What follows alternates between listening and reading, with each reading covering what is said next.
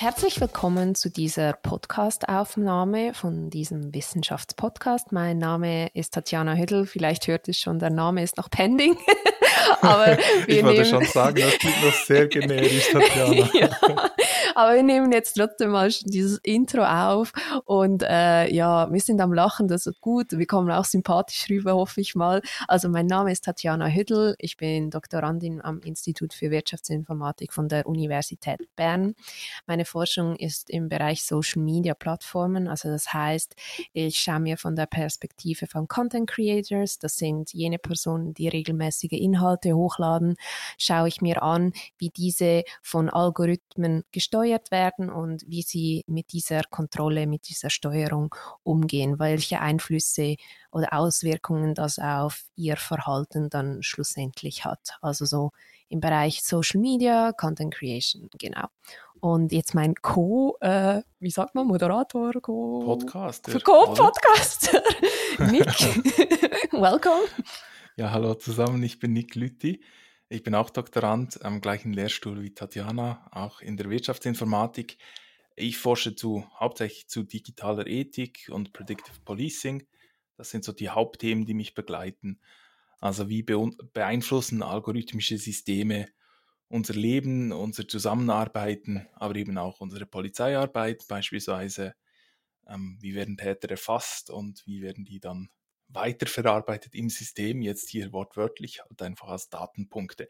Aber das hat auch für ja, Menschen grundsätzlich. Und heute wollen wir uns mit der Forschung von Tatjana beschäftigen. Wir haben uns gedacht, wir starten mit unserer eigenen Forschung, damit ihr irgendwo ein Gespür davon bekommt, was das jetzt heißt, wenn man zu Social Media und Content Creation oder eben zu digitaler Ethik forscht und stellen uns mit unseren Forschungsprojekten vor.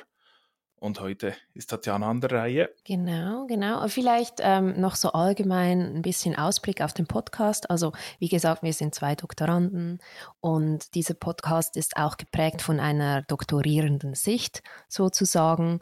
Also es soll um Wirtschaftsinformatik, um Wissenschaft gehen, aber auch einen Praxisbezug, wenn möglich. Und ihr könnt auch Abwechslung von uns erwarten. Also, dass wir beispielsweise so wie, wie heute dann ein Paper vorstellen oder auch Gäste zu uns einladen und mit ihnen verschiedene Themen diskutieren. Genau, und, und wir werden uns sicherlich auch damit beschäftigen, was es heißt, dann in der Wissenschaft zu bleiben oder eben nicht in der Wissenschaft zu bleiben. Also zumindest ich stehe momentan genau vor dieser Frage, wie weiter und ob Wissenschaft und wie genau in der Wissenschaft. Und wir werden sicherlich auch diesen Themen dann entsprechenden Raum geben, glaube ich. Ja, doch. Also ich denke auch, vielleicht kann es auch sein, wie die Arbeit überhaupt an der Uni ist, wie das im Vergleich ist oder, oder vielleicht auch, ja, Einblick in die Lehre, wie wir das handeln, unsere Best Practice oder unsere Learnings. Wir sind ja auch nicht mehr ganz am Anfang, also beiden nicht. Eben bei dir ist es jetzt bald soweit, bei mir einem halben Jahr dann so. Genau. Genau. Und wir lassen uns sicherlich auch zu Themen überreden. Also, wenn euch was auf dem Herzen liegt, dann meldet euch gerne bei uns. Oh ja, sehr gerne. Also in den Show Notes, wenn, äh, wenn der Podcast dann oben ist, haben wir sicher auch irgendwie eine Kontaktmöglichkeit, ob das jetzt eine E-Mail-Adresse ist oder eine Webseite. Also das ist alles noch ein bisschen, also momentan Work in Progress. Ja, und jetzt fühlen wir uns auch wie richtige Podcaster. Wir haben Show Notes gesagt, das ist eigentlich das Wichtigste. Von daher glaube ich, legen wir jetzt los mit der Forschung von Tatjana. Ah, oh, mega. Ja, wir haben uns gedacht, in dieser ersten Folge, dass wir uns beide vorstellen und wie stellt man sich am besten vor, wenn man den ganzen Tag irgendwie nur Bücher oder elektronische Artikel wälzt, dann am besten wohl mit der eigenen Forschung, haben wir uns gedacht. Und wir beginnen mit Tatjana und ihrer Forschung zu Social Media. Von dir ist kürzlich ein Paper erschienen, es heißt Content Creators Between Platform Control and User Autonomy, The Role of Algorithms and Revenue Sharing. Und du hast es zusammen mit unserem gemeinsamen Doktorvater Thomas Mürach geschrieben. Und als erstes wollte ich dich einfach mal fragen, ja, worum geht es denn überhaupt in diesem Paper? Was hast du da dir angeschaut, zusammen mit deinem Co-Autor? Genau, also wir haben uns gemeinsam eben Social Media Plattformen angeschaut und vor allem die Sicht von Content Creators. Und jetzt zuerst mal, was sind überhaupt Content Creators? Das sind Leute, Inhaltserstellende, also das sind Nutzende, aber nicht nur gewöhnliche User, sondern das sind ähm, Personen, die regelmäßig Inhalte hochladen. Also das heißt in Form von Videos auf YouTube, Posts, Reels auf Instagram und so weiter oder auch auf Twitter, je nachdem, äh, regelmäßige Inhalte posten. Und diese Personen können das als ähm, Beruf auch ausüben. Also es muss nicht nur ein Hobby sein, sondern sie können auch dort so ihren Lebensunterhalt bestreiten.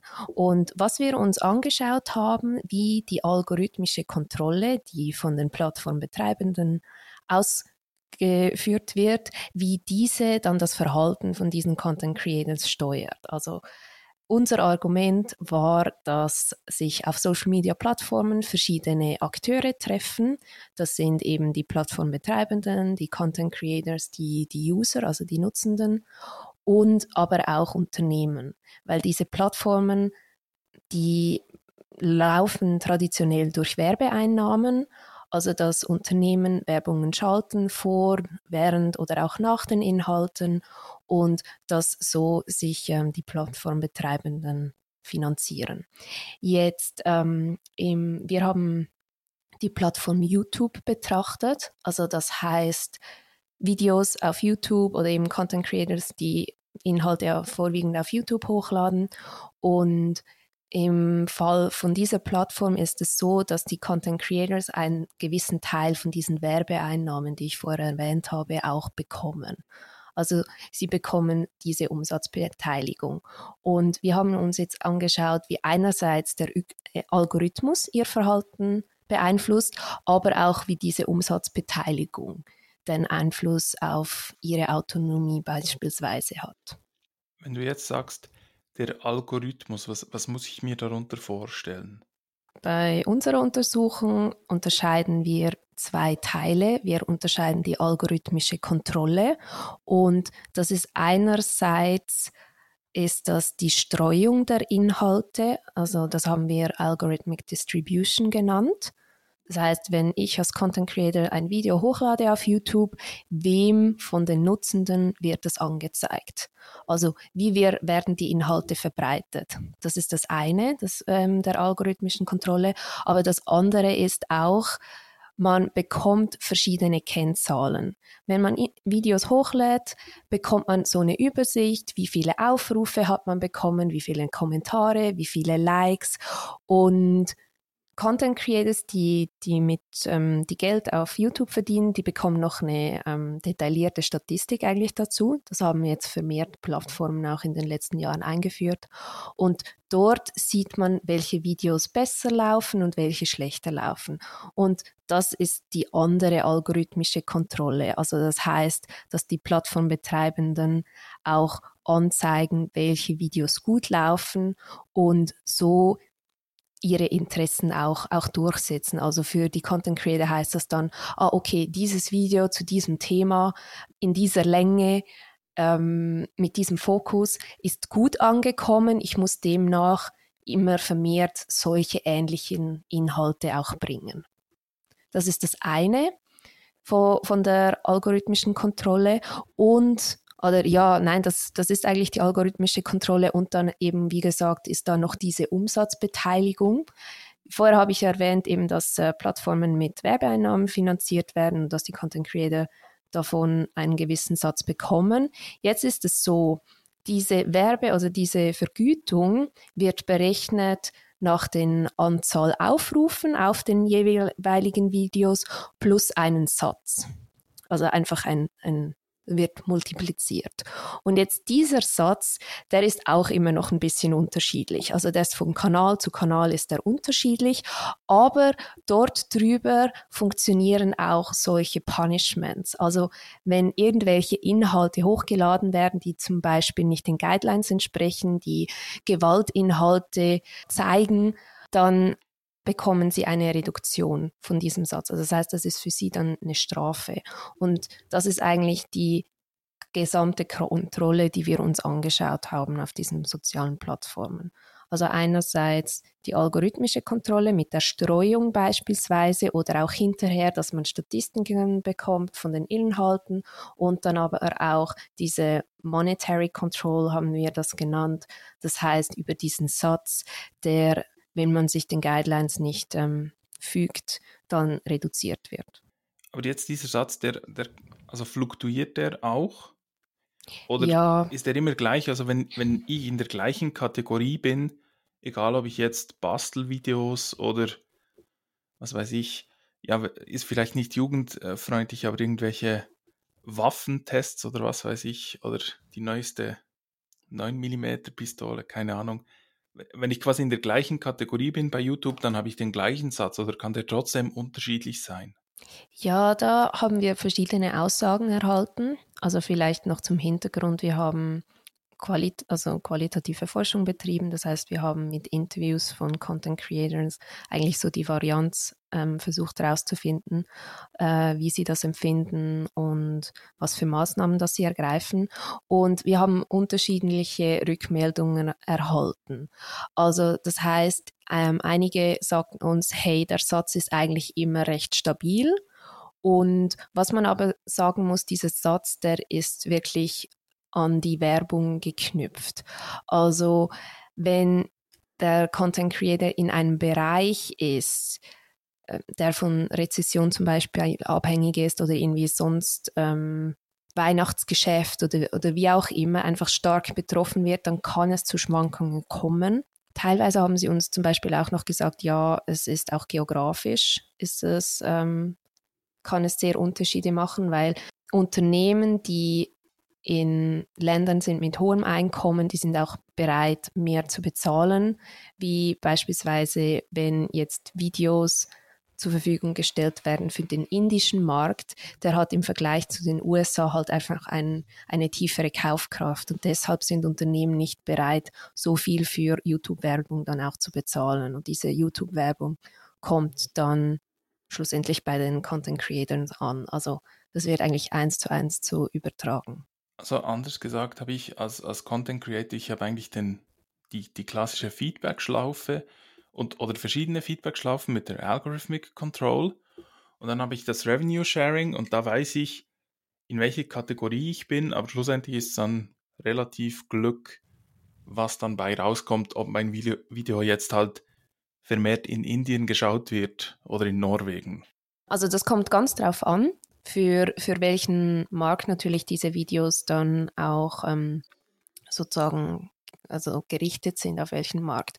Wenn ich jetzt eher Videos mache, die von einer indischen Zuschauergruppe angeschaut wird, dann sind auch eher indische Unternehmen dann gewillt, dort Werbung zu machen. Wenn ich aber wiederum sage, ja, ich mache eine Reise durch Norwegen, und zeige das schöne Land, sind vielleicht auch Einschaltquoten von Skandinavien zu erwarten. Und das so kann man das ein bisschen steuern, aber natürlich gibt es auch immer Ausnahmen. Also das heißt, Videos funktionieren, aber die, die Content Creators, die wissen dann schlussendlich gar nicht, warum das, das plötzlich funktioniert hat.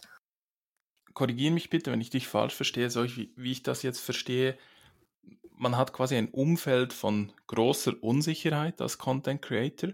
Ich habe zwar gewisse Feedback-Mechanismen, die, die mir einen gewissen Aufschluss darüber geben, aber schlussendlich habe ich viel Ungewissheit und muss dann irgendwie darauf reagieren.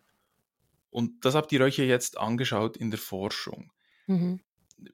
Was habt ihr da herausgefunden? Also wie verhalten sich Content Creator? Und vielleicht zuerst noch, also habt ihr euch quasi nur Profis angeschaut, die komplett darauf angewiesen sind, rein monetär?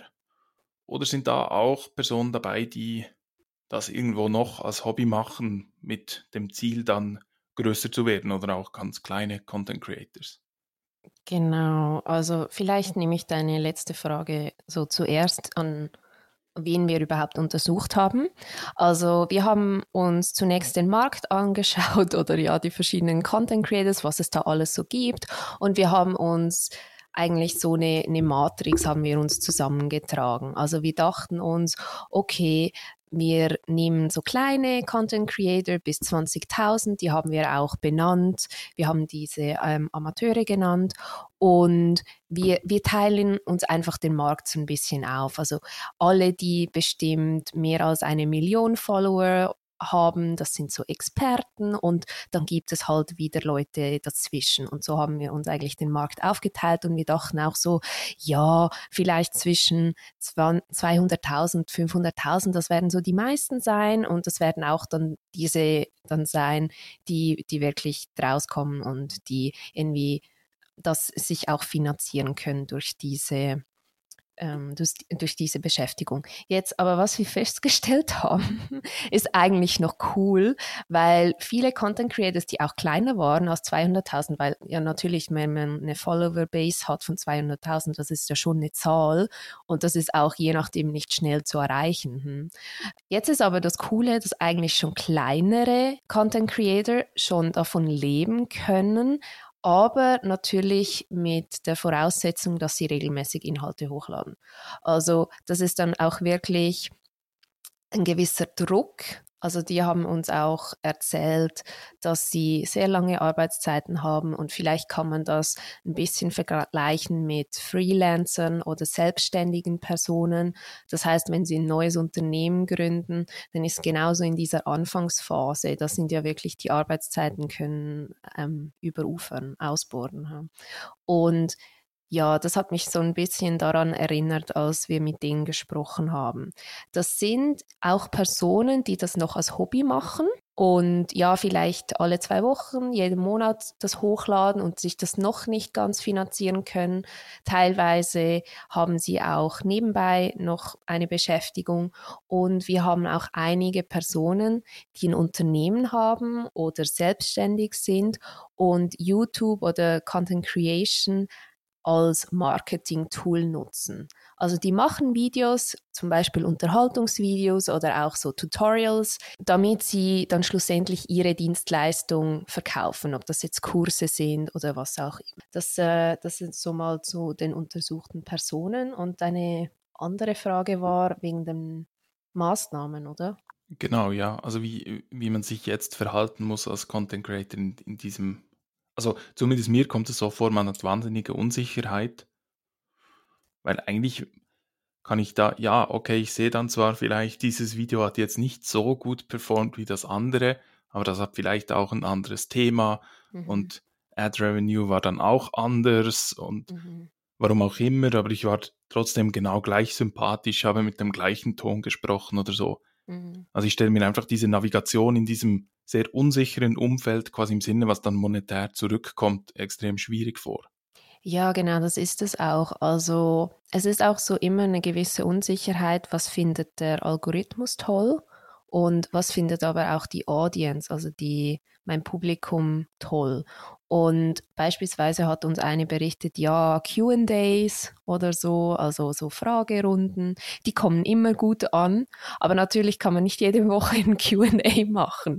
Also man muss irgendwie auch, ja, ähm, das restliche Jahr mit Inhalten füllen, die, die gleich gut ankommen. Und danach ist natürlich schon ein bisschen die Problematik, die Unsicherheit, die du vorhin angesprochen hast, wenn auf der Plattform heißt, hey, dieses Q&A-Video, das ist, hat super performt, mach doch mehr solche Videos, dann bist du, ja, okay, eben, ich kann das schon machen, aber irgendwann hängt dann meine Audience ab, weil es irgendwie zu langweilig ist oder, oder wie auch immer. Also es ist immer so ein bisschen ein Spannungsfeld, was bringe ich für neue Inhalte und welche bestehenden bleiben halt auch, auch wieder.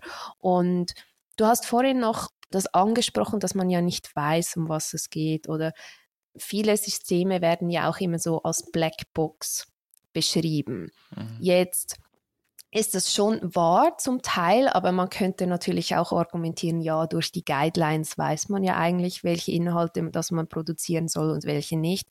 Das ist aber eben genau würde ich sagen, vergleichbar mit AGBs. Also allgemeine Geschäftsbedingungen, die sind ja auch immer bewusst schwammig und großzügig formuliert. Und man kann sich das ja schon durchlesen, aber schlussendlich weiß man dann trotzdem nicht, außer man ist irgendwie Rechtsexperte für AGBs, auf was man wirklich sich da einlässt, oder? Und es gibt ja auch bewusst bei den AGBs so, so Richtlinien, dass sie innerhalb von einer Branche immer etwa gleich sind und wenn sie abweichen, muss es fett markiert sein. Also solche Dinge, das sind ja bewusst, weil man ja weiß, dass dass, äh, Leute die AGBs einfach wegklicken. Und das ist da ein bisschen ähnlich. Vor allem da ist ja auch noch so die Problematik, wie der Algorithmus dann diese Guidelines auslegt, weiß man ja auch nicht. Das ist auch eine, eine, eine Unsicherheit.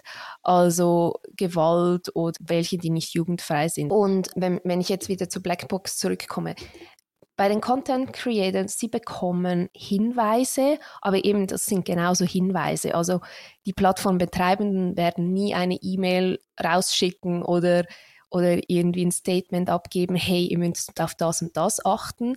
Was YouTube beispielsweise macht, sie haben irgendwie, ich glaube, so ein Video oder so eine Erklärung und dort heißt es, ja, macht, was eure Zielgruppe mag. Also so quasi, sie schieben es auf die, auf die Audience, dass man einfach das machen soll, was die Audience cool findet und dann hat man Erfolg. Ja, das ist natürlich auch so äh, ziemlich cooler Rat. Ja, ja, dann, ja, eben. Genau. Also das ist so diese Abhängigkeit, die man halt hat oder diese Unsicherheit einerseits vom Algorithmus, von den Plattformen her, aber auch von der, von der Zielgruppe, vom Publikum jetzt ist ja das auch ein, ein extrem dynamisches Umfeld. Gerade diese algorithmische Kontrolle, die verändert sich ja ständig. Mhm. Und ich habe beispielsweise gestern einen Podcast gehört, ähm, Cortex heißt der, mit, mit einem YouTuber und einem Podcaster, beide hauptberuflich.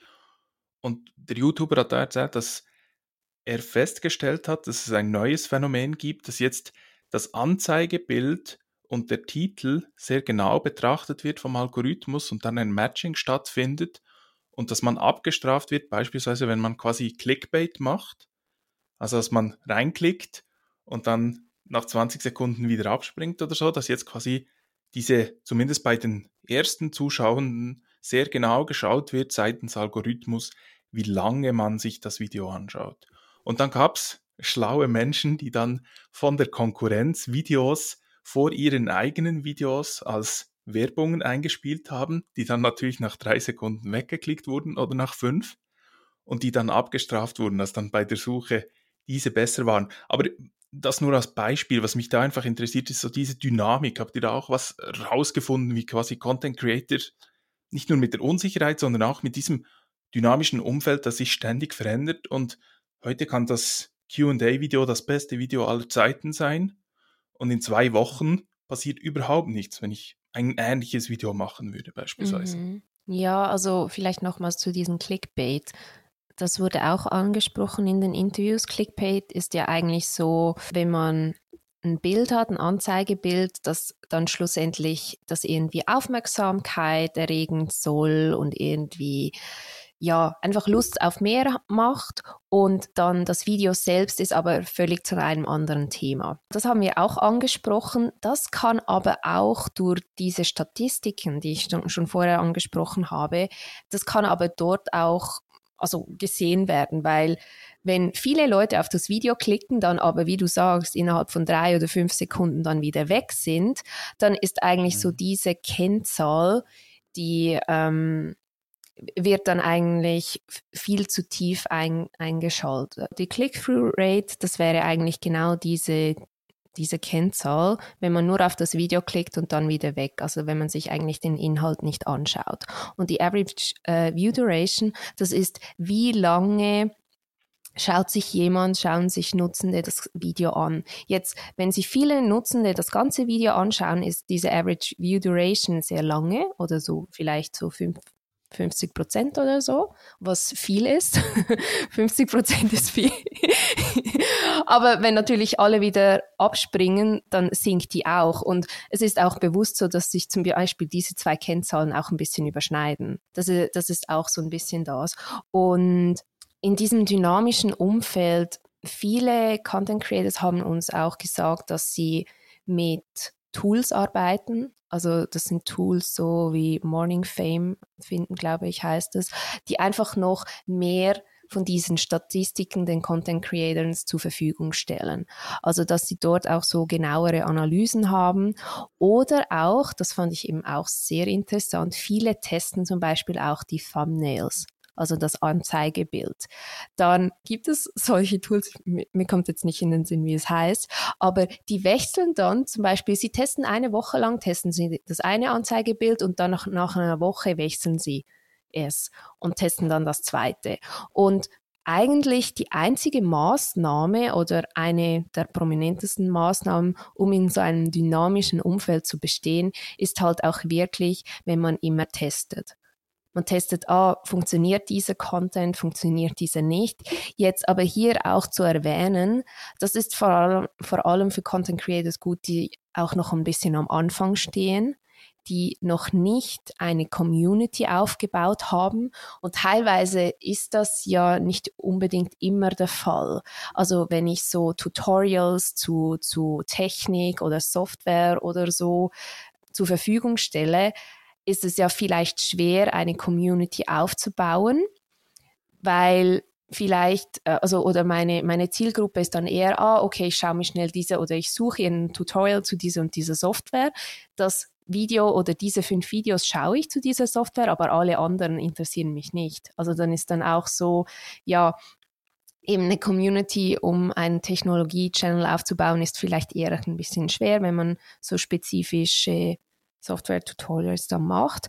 Aber wenn man das dann schafft und eine Community hat, sind auch diese Optimierungsmaßnahmen wie ein bisschen vernachlässigbar, weil man eine Art Fanbase, sage ich jetzt dazu mal, hat, die sowieso das Video schauen. Also die schauen sowieso alles, die wissen, die mögen mich, die mögen meine Inhalte und dann habe ich schon so eigentlich so eine Fanbase.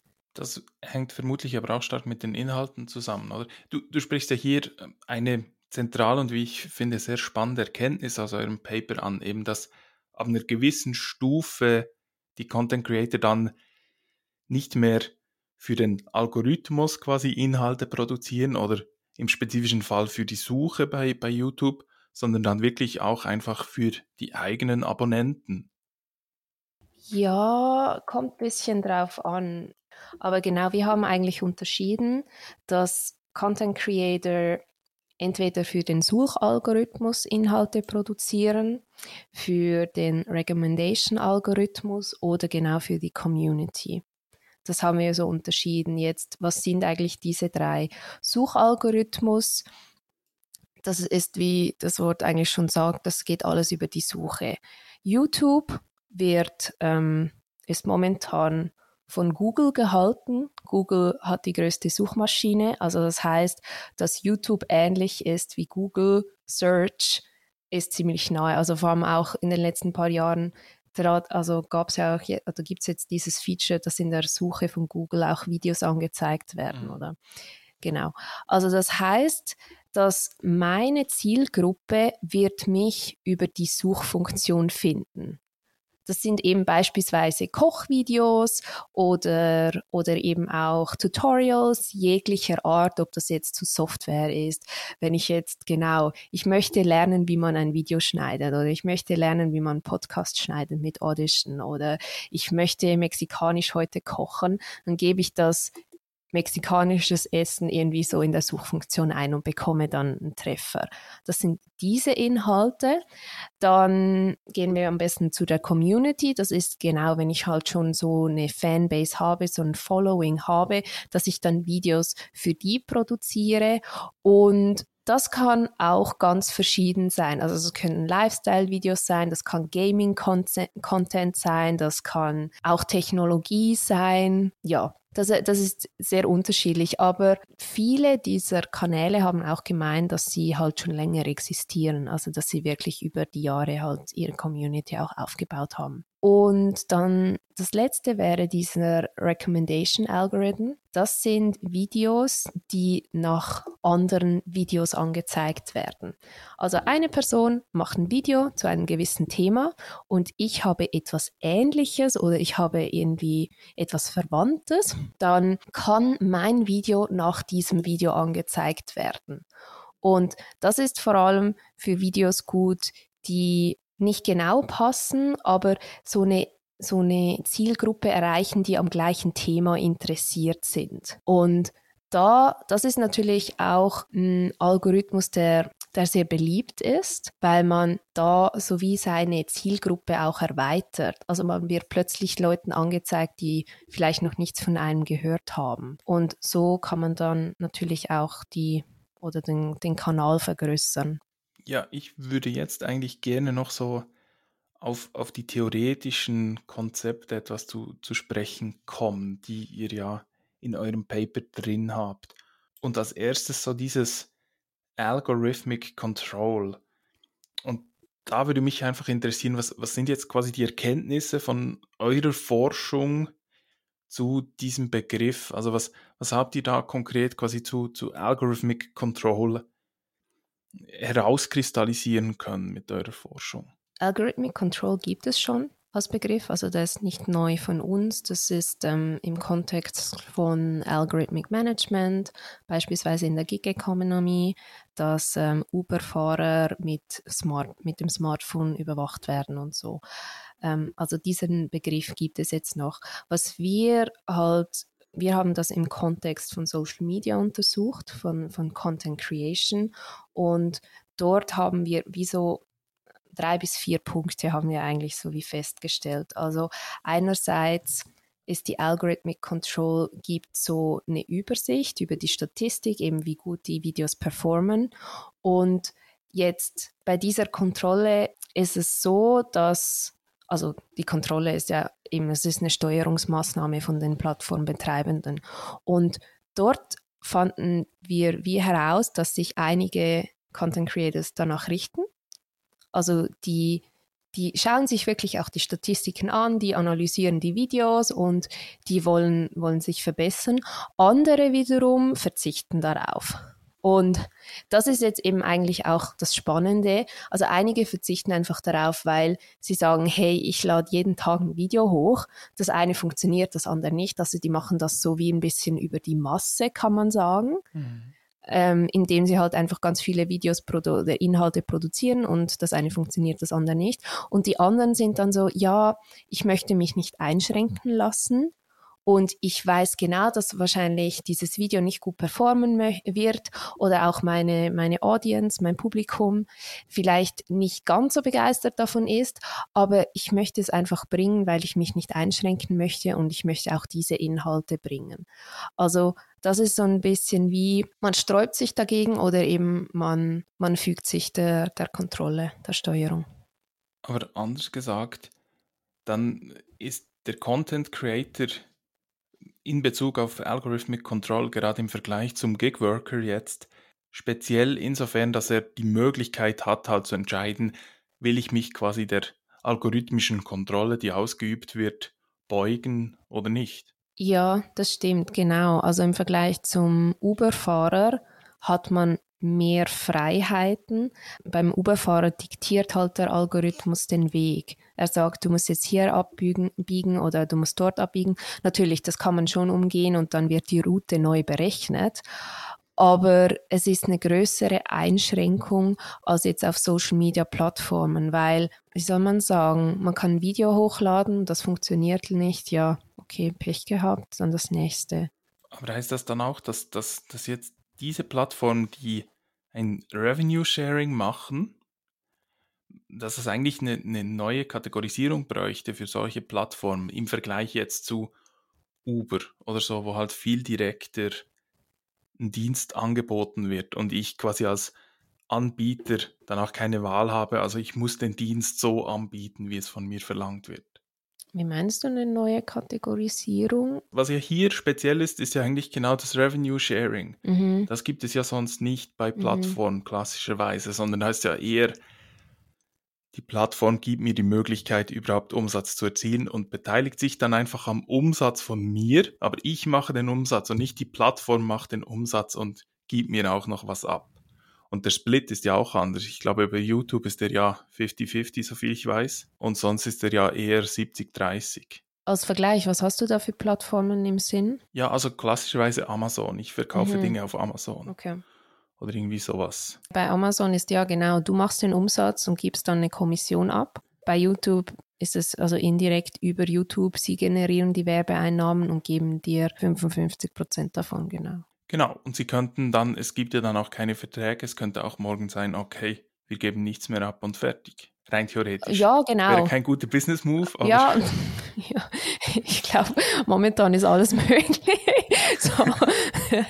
ja, ja, genau. Also um überhaupt Umsatzbeteiligung zu erhalten, muss man sich ja auch bewerben. Also das ähm, Ganze heißt ja Partner Program. Da muss man so bestimmte Voraussetzungen muss man erfüllen, also Anzahl Subscribers oder auch eine ähm, gewisse kumulierte Watchtime, also wie viele Leute das überhaupt die Inhalte angeschaut haben. Und das variiert immer ein bisschen. Also manchmal ist es hoch, manchmal ist es tief.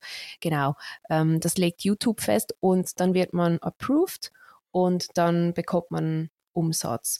Aber ja, genau, also es ist ja nicht so, ja, ich habe jetzt ein, ein Kästchen gedrückt, ich habe ein Formular ausgefüllt, aber wie du sagst, das ist eigentlich nicht so ein formeller Vertrag.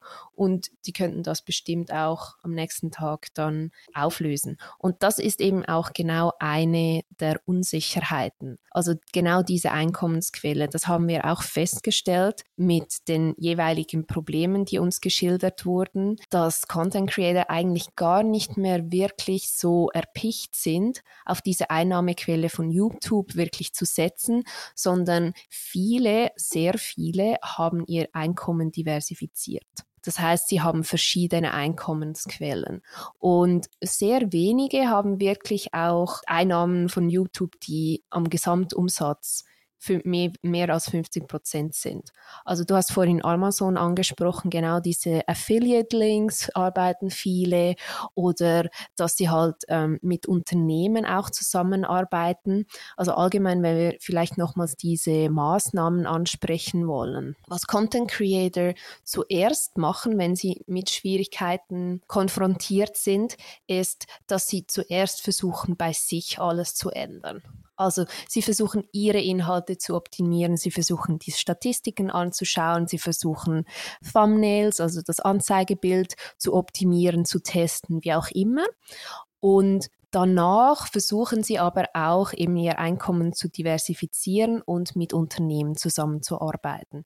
Jetzt kann man natürlich sagen, ja, okay, also das eine sind Plattformbetreibende, das andere sind Unternehmen, ist ja die Abhängigkeit irgendwie ist, ist, ist ja gleich groß. Aber dort versuchen sie natürlich auch langfristige Verträge einzuholen. Also das heißt, dass sie einen Partner an ihrer Seite haben und dann verhandeln sie beispielsweise, hey, im nächsten Jahr mache ich für dich sechs Videos und dann haben sie über das ganze Jahr haben sie eine Einnahmequelle, die ihnen sicher ist. Klar müssen sie vielleicht auch alle Jahre verhandeln, aber sie haben immerhin diese sechs Videos, wofür sie bezahlt werden, wo die Einnahmen auch größer sind, aber natürlich der Aufwand auch. Aber genau, das ist dann so das, was äh, uns vor allem aufgefallen ist, dass zuerst Content Creator bei sich versuchen zu ändern und dann aber relativ schnell auch mit Unternehmen zusammenarbeiten. Ja, vielleicht noch als, als abschließende Frage. Als ihr die, die Untersuchung gemacht habt, und das bleibt ja so, weil YouTube die mit Abstand größte Plattform, die irgendwo Revenue Sharing macht. Mhm. Und ich glaube, damals waren Twitch und Facebook Gaming die einzigen, die das sonst auch noch hatten. Mhm. Mittlerweile ist ja Twitter respektive X hinzugekommen und auch TikTok. Glaubst du, dass, dass sich die Ergebnisse, die ihr jetzt hier spezifisch zu YouTube gehabt habt, dass sich die auch übertragen lassen und, und wie genau übertragen sich diese auf andere Revenue-Sharing-Modelle, sage ich jetzt mal, aber auch mit, wo ganz klar ist, Content wird von diesen, ich sage jetzt mal, Super-Usern, also von den Content-Creators entsprechend produziert und zur Verfügung gestellt auf der Plattform. Ja, genau. Also wie du gesagt hast, wir haben uns ähm, auf YouTube Twitch und Facebook Gaming konzentriert, weil sie damals die, eigentlich die einzigen waren, die Umsatzbeteiligungen auch ähm, angeboten haben. Und jetzt mit der Zeit eben TikTok, Twitter, X oder was und äh, Instagram. Instagram sind die, die testen das jetzt eben, eben auch.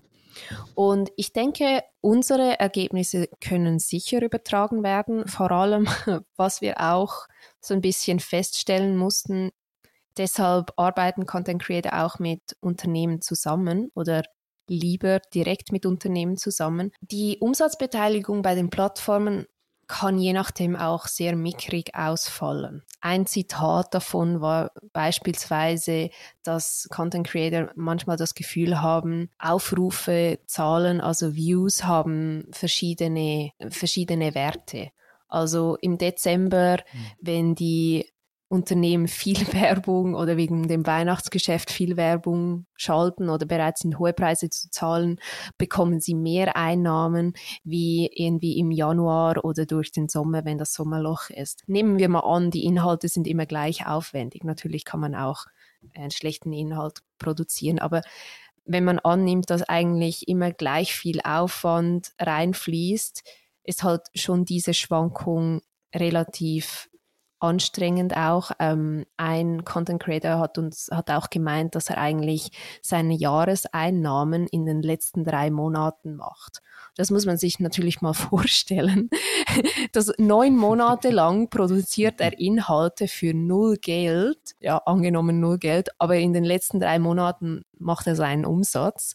Das muss man natürlich auch irgendwie zuerst verarbeiten. Man muss irgendwelche Rücklagen bilden, dass man das überhaupt auch die restlichen neun Monate übersteht, weil wenn man jetzt sagt, ja, okay, aber wann macht man nicht nur in den letzten drei Monaten halt die Inhalte? Das geht ja auch wieder nicht, weil der Algorithmus würde dann ja denken, ja, in den restlichen neun ist man ja nicht aktiv. Also wird man ja auch gar nicht vorgeschlagen, man kann nicht wachsen. Das sind alles solche Hindernisse, die dazu führen, dass halt Content Creator lieber mit Unternehmen direkt zusammenarbeiten. Ja, vielen Dank, Tatjana. Ich habe keine weiteren Fragen oder doch vielleicht, vielleicht mhm. noch eine so zum, zum Prozess, äh, weil wir wollen ja nicht nur über die Wissenschaft, die wir gemacht haben, reden, sondern auch, was, was das alles mit sich bringt und, und benötigt. Da würde mich einfach interessieren, was, was sind so deine Learnings, die du mitnimmst jetzt aus diesem qualitativen Forschungsprozess und auch aus dem Publikationsprozess? Was, was sind so die Dinge, wo du für dich selber gesagt hast, das will ich in Zukunft anders machen, das werde ich vielleicht beibehalten? Was hast du da so mitgenommen? Hm, schwierig. Also vielleicht kann man allgemein sagen, mir wurde das schon gesagt, schon bevor ich das Doktorat begonnen habe, aber mir wurde da schon gesagt, ja, qualitative Forschung ist langwierig. Und es ist tatsächlich so. Ähm, es ist wirklich, also es ist sehr bereichernd. Ich, ich führe mega gerne Interviews durch oder spreche mit Personen über ihre Erfahrungen, tausche mich dort aus. Also ja, es ist ja weniger ein Austauschen als einseitig Informationen zu kriegen. Aber genau, also das ist sehr bereichend, aber eben wie gesagt, das ist auch sehr zeitaufwendig. Also die Datenerhebung, ich glaube, war eineinhalb Jahre so ein bisschen so. Natürlich ist jetzt in, in meinem Fall Content Creator ist nicht jeder. Also ich kann nicht einfach in Uber steigen und den Uber-Fahrer befragen, sondern ich muss zuerst an diese Leute kommen und sie rekrutieren, E-Mails verschicken, äh, Absagen erhalten und so weiter. Also das ist sicher auch ähm, dem Feld halt geschuldet, der Zielgruppe, die ich hatte was hätte ich jetzt so rückblickend optimieren können? Ja, vielleicht fällt mir nachher noch etwas ein, aber jetzt auch so zum Publikationsprozess. Also das, das Paper ist ja in einem Special Issue und das heißt, ich hatte bestimmte Deadlines.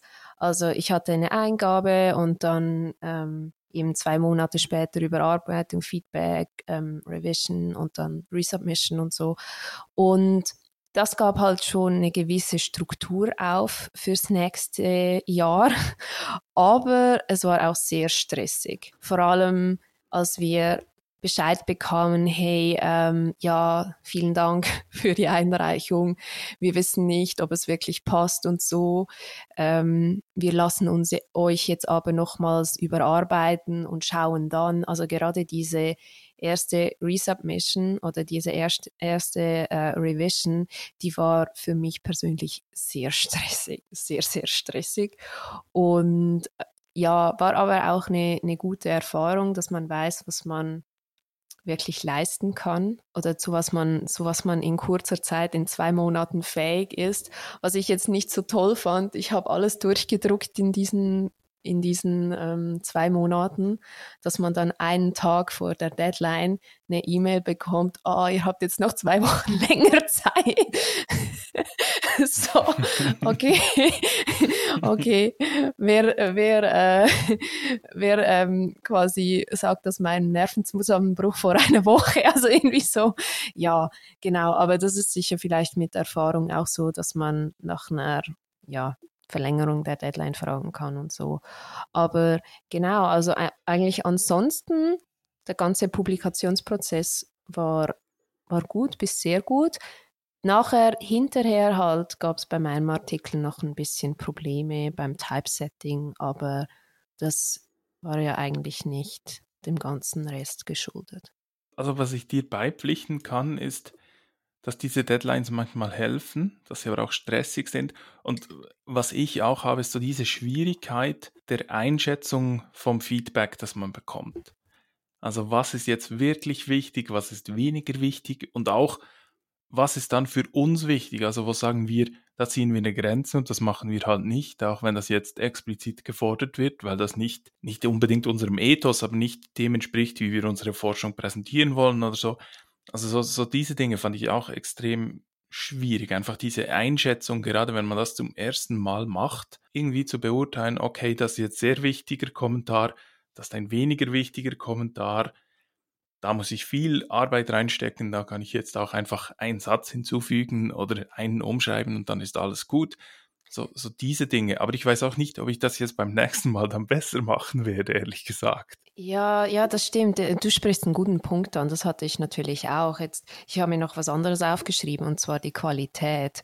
Also, als ich das am Anfang eingereicht habe, eben wie gesagt, das war meine erste Journal Submission, war ich auch so, also wir beide ähm, Prof und ich, wir haben gehofft, dass es kein Desk Reject ist. Also wir wussten ja, dass wir was Gutes eingereicht haben und wir waren überzeugt davon, aber wir wussten es ja trotzdem, wir konnten irgendwie die Qualität also ich konnte die Qualität gar nicht ein, einschätzen und deshalb habe ich einfach immer irgendwie gehofft, ja, es ist kein Desk Reject und ich komme eine Runde weiter und dann, mhm. äh, dann bekam ich die Chance und dann war ich so, ah, oh, okay, okay, sie haben zwar gesagt, äh, risky submission oder ja, oder ja, es ist, es ist risky, also nein, das haben sie nicht gesagt, aber sie haben irgendwie so, hm, was war das Wording? Ja, ja, wir geben euch jetzt noch eine so Chance. Das war irgendwie so die Message. Und dann war ich so, ah, okay, scheiße, es ist irgendwie, es ist knapp, ich muss mir jetzt irgendwie voll den Hintern aufreißen, muss jetzt da rotieren, was ich ja sowieso gemacht hätte, aber das hat mir irgendwie noch zusätzlich Druck oder Anreiz gegeben, dann auch, auch wirklich zu performen. Und das fand ich auch schwierig und genau, ich fand auch schwierig mit den Reviewern zu argumentieren. Also auf was gehe ich ein, auf was gehe ich nicht ein. Jetzt teilweise so methodische Dinge, da habe ich mir halt einfach meine Meinung gebildet und bin nicht auf alle Kommentare von, von den Reviewers eingegangen, weil ich mich in der Methodik mega gut, gut auskannte. Also da habe ich auch im Response-Dokument, habe ich mit verschiedenen Papern und Artikeln, habe ich argumentiert, die meinen das da so, die meinen das da so und da fühlte ich mich sehr sicher, auch nicht unbedingt auf die Kommentare von den Reviewers einzugehen. Aber in anderen Dingen war ich mir natürlich unsicherer und dann wusste ich auch nicht, ja, okay, der eine Reviewer meinte das, der andere Reviewer meint genau, genau das Gegenteil. Was soll ich mich jetzt verlassen? Das fand ich teilweise auch sehr schwer, ja. Ja, das stimmt. Und, und schlussendlich ein weiteres Problem kommt ja dann dazu, Recht haben nützt ja dann wenig, wenn man es dann nicht publiziert bekommt. genau. ja, ja. Ja, ich meine, du kannst noch so ein gutes Response-Dokument schreiben mit diesen, diesen Papern und so und so argumentieren, aber wenn der Reviewer sagt, ja, hm, nee, du bist falsch, dann ja. Genau, dann wird es dann schwierig. Ja, das finde ich eben auch ein bisschen, ich mag das nicht so. Also es ist so eine einseitige Kommunikation. Natürlich ist es beidseitig, aber es ist so, wie, wie wenn man Briefe schreibt, also was es ja auch ist.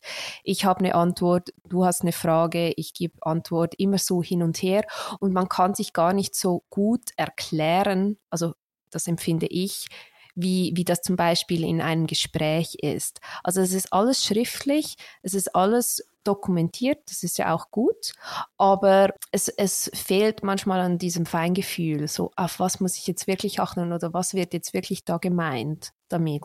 Die Interpretation finde ich manchmal doch ein bisschen schwierig, was in einer Diskussion oder wenn man ein Gespräch hat, einfacher wäre.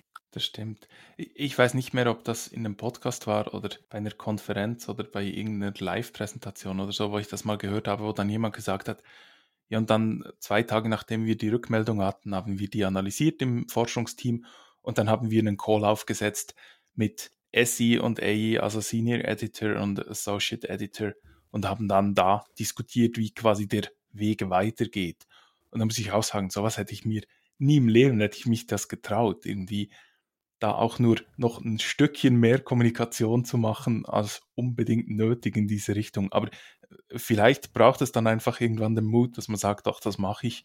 Und ich glaube, das könnte dann schon helfen, Dinge einfacher zu machen. Aber den Mut hatte ich definitiv auch noch nicht. Never, never.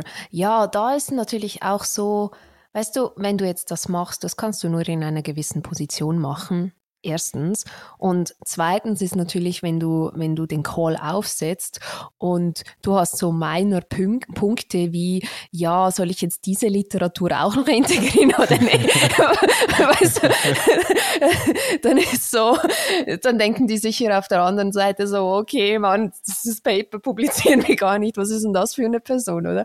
Also, dann ist natürlich auch so, oh, weißt du, so wie die Studierenden manchmal, oh, ist das jetzt eine blöde Frage? So, man schämt sich ein bisschen, das zu stellen. Stimmt, ja, man muss irgendwie ja schon, schon die Fähigkeit haben, innerhalb von zwei Tagen beurteilen zu können, okay, das sind die wichtigen Punkte, da brauche ich Klarheit, die anderen Punkte, die bekomme ich selbst hin. Ja. So diese Fähigkeit, die, also zumindest mir hat die völlig gefehlt. Extrem, nein, kein Durchblick.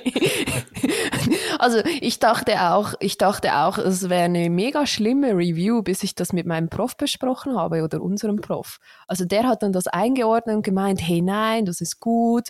Die haben ja du, die haben ja nicht Grundsätzliches in Frage gestellt, sondern nur ein bisschen Literatur überarbeiten und ich glaube irgendwie Conclusion oder so war auch noch so besser integrieren, so, so ein bisschen so. Und er meinte auch, ja weißt du, man kann immer sagen, man hat nicht die, die richtige Literatur oder man soll noch Literatur hinzufügen. Das kann man immer sagen. Man muss ja irgendwann einen Schlussstrich ziehen.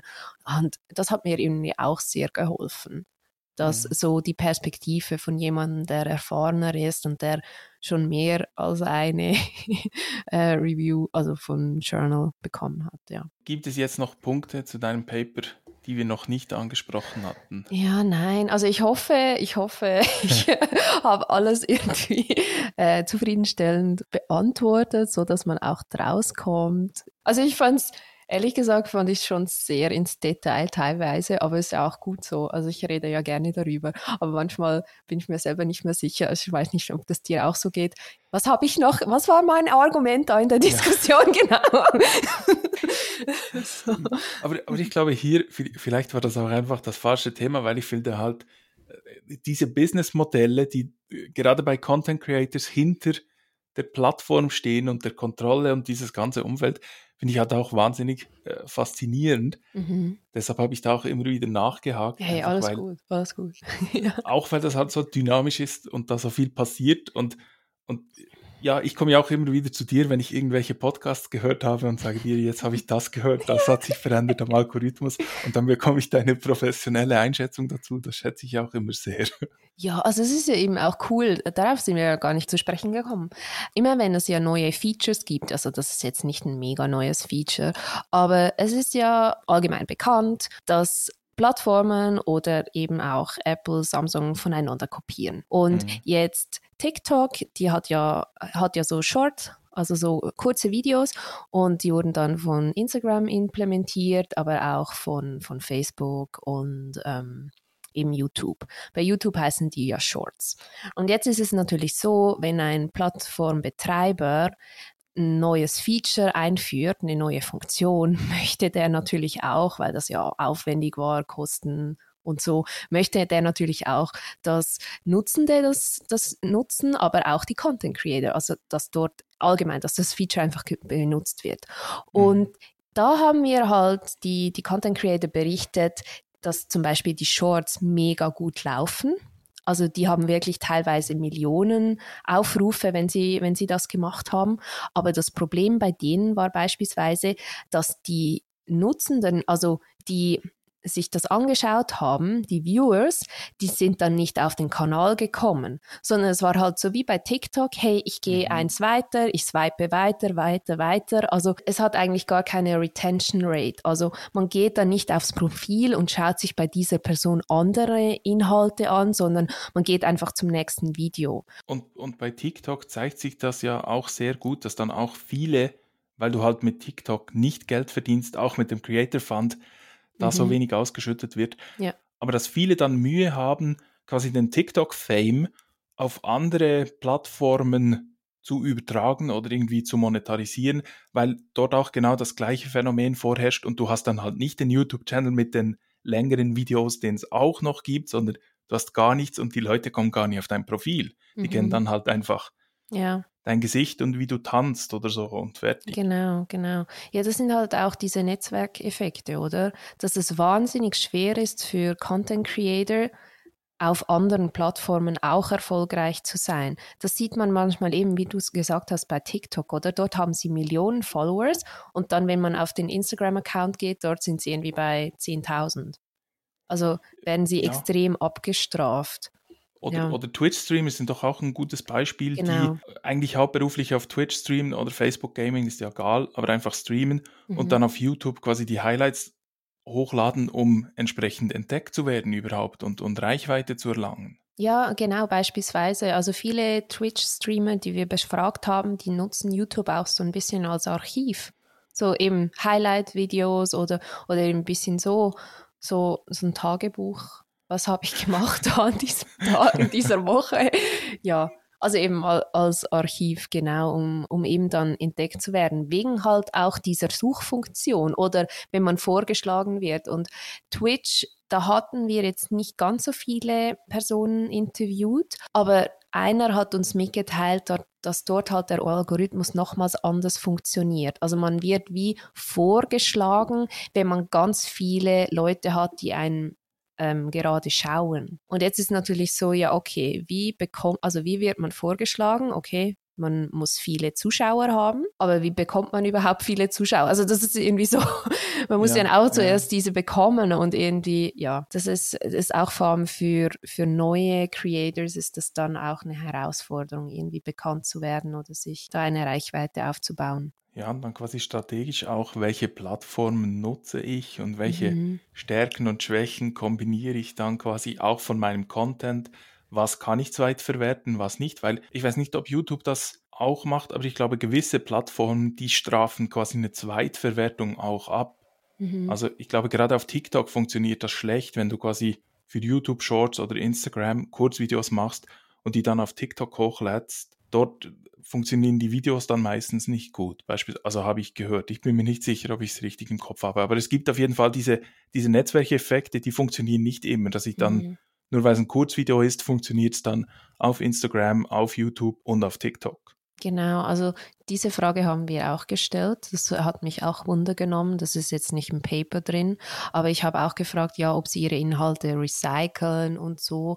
Und teilweise haben sie das bejaht, dass sie das machen, dass sie zum Beispiel aus einem YouTube-Video dann einen kurzen Ausschnitt machen für Instagram oder für TikTok, einfach so ein Short-Video. Aber wiederum andere haben auch gemeint, ja, es ist halt das Problem von den Plattformen, dass jede Plattform spezifische Anforderungen hat an, an Inhalte. Und da meine ich jetzt nicht unbedingt auch TikTok oder, oder der Algorithmus, sondern halt, dass eine andere Zielgruppe auf diesen jeweiligen mhm. Plattformen sind.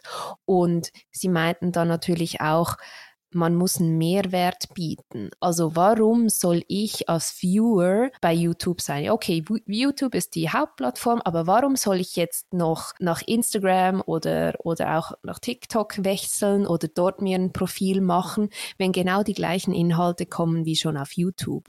Also das ist dann manchmal halt auch wie die Überlegung dass man ja halt verschiedene Inhalte bieten muss.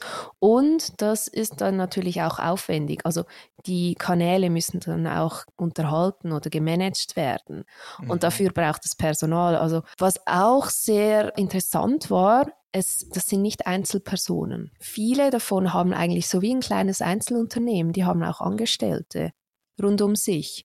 Und dann kommt jetzt das, was du vorhin noch ge gesagt hast, man soll sich die Plattform aussuchen. Meistens ist es eben so, oder vielfach ist es, ist es so, dass das halt auch ein, ein Stück weit als Hobby gestartet hat. Natürlich nicht bei den Unternehmen, die YouTube als Marketingkanal benutzen, aber so traditionell die Gamers, die haben, oder die streamen halt einfach, die, die sind im Spiel, die nehmen sich mhm. gleichzeitig auf, auf Twitch oder wie auch immer, und dann machen die das aber irgendwie so nach, neben Beruf oder neben Studium, wie auch immer, ja. Und dann entwickelt sich halt die ganze Sache weiter. Genau, und, und irgendwann, wow, okay, das könnte auch eine Karriere sein. Also, genau, ja. irgendwann kommt dann der silberne Play-Button und dann überlegt man sich schon, wo genau. das hingehen soll. Wann kommt der? Ab 100.000. 100.000, okay. Ja. Ich, ich staune übrigens, dass sie den immer noch verschicken, weil das sind ja jetzt mittlerweile, ich glaube, mehrere 10.000 Kanäle, die über, 1000, äh, über 100.000 Abonnenten haben. Also, ich weiß nicht, das ist nicht mehr. Also, keine Ahnung, aber. Lass mich das googeln. 320.000 sagt das erste Suchergebnis. Also was 320.000, die 100.000 Abonnenten oder mehr genau, haben. Oder mehr haben. Ja, also ich hätte das jetzt viel höher eingeschätzt, aber okay. Es wird dann dünn, wenn bei 10 Millionen oder mehr sind es dann knapp über 1000. Okay, ja. Also vielleicht zur Erklärung, wenn das noch im Podcast rein soll. Aber Playbutton ist eigentlich so eine Auszeichnung von YouTube mit dem YouTube-Logo auch. Genau, und den gibt es eben für 100.000 Abonnenten und für eine Million. Ja, Tatjana, ich würde vorschlagen, bevor wir die Leute mit unserem Social Media Generd dann, dann, komplett verlieren und, und die Wissenschaftlichkeit flöten geht, ja, beenden wir das, glaube ich, für heute und danken euch ganz herzlich fürs Zuhören. Mhm. Und ihr mhm. hört dann bald wieder von uns, wenn es um meine Forschung geht. Genau. Sind wir schon ganz gespannt. Bis dann. Bis dann. Tschüss.